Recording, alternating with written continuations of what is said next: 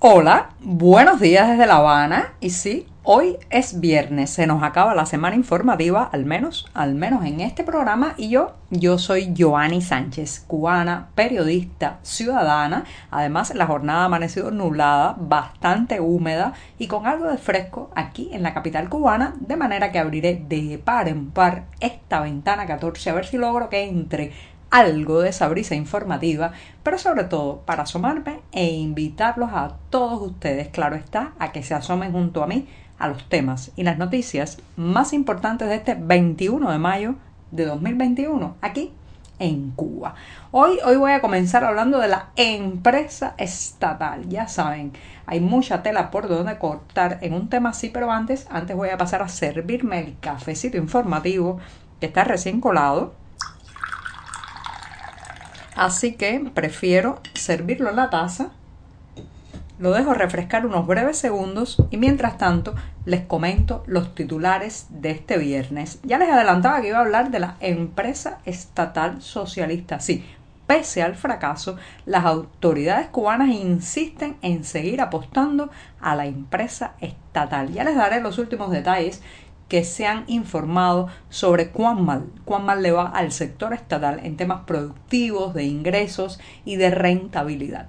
También en un segundo momento, jueves de vigilancia y cortes de internet, así lo vivimos ayer, 20 de mayo, el aniversario 119 de la Fundación de la República Cubana, pues nos hemos quedado prácticamente a oscuras muchos periodistas, reporteros y activistas. También hoy, hoy estamos cumpliendo siete años de hacer periodismo en la redacción del diario digital 14 y medio y haré un balance de cómo ha sido este tiempo. Y por último, recomendarles una charla, José Martí y la pintura española que podrán ver online a partir de mañana sábado 22 de mayo. Dicho esto, presentados los titulares, ahora sí, ahora sí voy a tomar la cucharita para revolver un café que está recién colado. Un poco aguado, que hay que estirar el café todo lo que se pueda, pero eso sí, sin una gota de azúcar, como saben que me gusta mi amargo para despertarme informativamente y siempre, siempre necesario. Después de este sorbito, el primer buchito del día, pues los invito a que pasen por las páginas del diario digital 14 y medio, que reitero, hoy estamos de cumpleaños, siete años informando y reportando sobre la realidad cubana. Si vive en la isla, ya sabe, tendrá que lamentablemente echar mano de un proxy anónimo o de un servicio de VPN para saltarse la censura y poder leer nuestras informaciones sobre Cuba. Dicho esto, me voy, me voy a la primera cuestión del día, que tiene que ver con la empresa estatal socialista. Ya uno lo anuncia así y algo, algo empieza a sonar mal, porque señoras y señores, todo el que conoce Cuba, la experiencia de las últimas décadas en la estructura centralizada, estatizada en un altísimo porcentaje de la economía nacional, sabe que de la empresa estatal poco o nada se puede esperar. Pero sin embargo, las autoridades siguen apostando a ese mamut disfuncional, torpe, costosísimo para las arcas nacionales y los bolsillos también de todos los ciudadanos. Lo cierto es que el ministro, el viceprimer ministro Alejandro Gil Fernández ha ratificado que la empresa estatal socialista es el sujeto económico principal de la economía. Con estos truenos, bueno, pues aguarecerse porque evidentemente no quieren dar su brazo a torcer y abrir como principales pilares de la economía cubana, sectores más flexibles, más incluso rentables, como podría ser la empresa privada, las llamadas pymes, eh, el cooperativismo, en fin, mantienen, mantienen a la empresa estatal socialista como la columna principal de la economía cubana. Así que todo el edificio ya saben cómo estará tambaleándose financieramente, en tanto esta empresa estatal es profundamente disfuncional.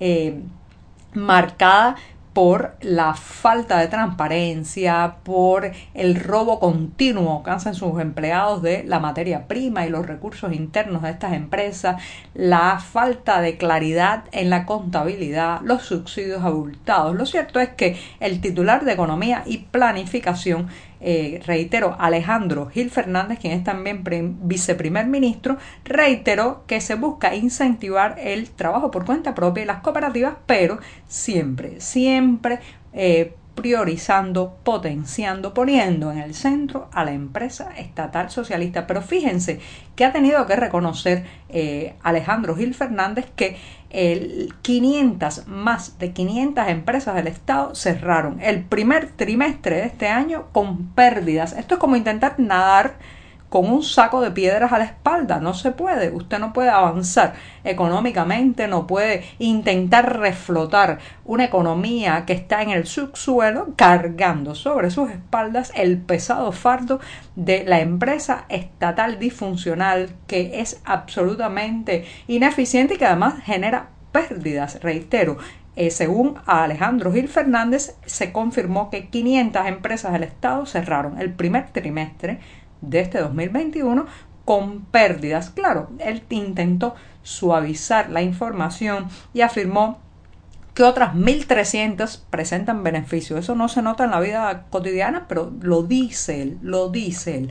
Ahora bien, ¿por qué no se acaba de quitar del altar, del trono principal a la empresa estatal socialista? Señoras y señores, se trata de una cuestión política, ideológica y de control y de poder en la medida en que las autoridades cubanas cedan más a la inventiva privada, a los espacios particulares, particulares, perdón, al emprendedor, a eh, todo eso autónomo que está fuera del estricto control estatal, pues están perdiendo también parcelas de poder y esas parcelas de poder evidentemente no están dispuestos a renunciar a ellas, entonces se decide la economía con parámetros absolutamente ideológicos y políticos y por eso, por eso estamos como estamos, por eso las larguísimas colas para comprar comida, por eso la ineficiencia estatal que eh, pues es como un cordón, como un hilo transversal que recorre todo eh, pues la vida cubana, el ecosistema de la vida cubana y ahí está entonces la ineficiencia, la pereza de los burócratas, la corrupción, la mala calidad, la poca atención al cliente, el desprecio a satisfacer las necesidades, sino más bien cumplir los planes, llenar titulares, eh, eh, eh, maquillar cifras. Así que reitero, siguen apostando por la empresa estatal socialista que viene siendo como seguir apostando por la quiebra del país, por la prolongación de una crisis que ya ya se ha perdido en el tiempo sus orígenes y parece, parece que se va a perder también el tiempo su solución. Dicho esto, bueno, pues me voy a dar un segundo sorbito del día para pasar al otro tema que está relacionado con la represión. Ya saben que estamos viviendo días complicados, muchísimos activistas llevan eh, semanas encerrados en sus casas sin poder salir. El propio artista Luis Manuel Otero Alcántara está en eh, el hospital Calixto García encerrado, o sea, es un prisionero en una sala hospitalaria.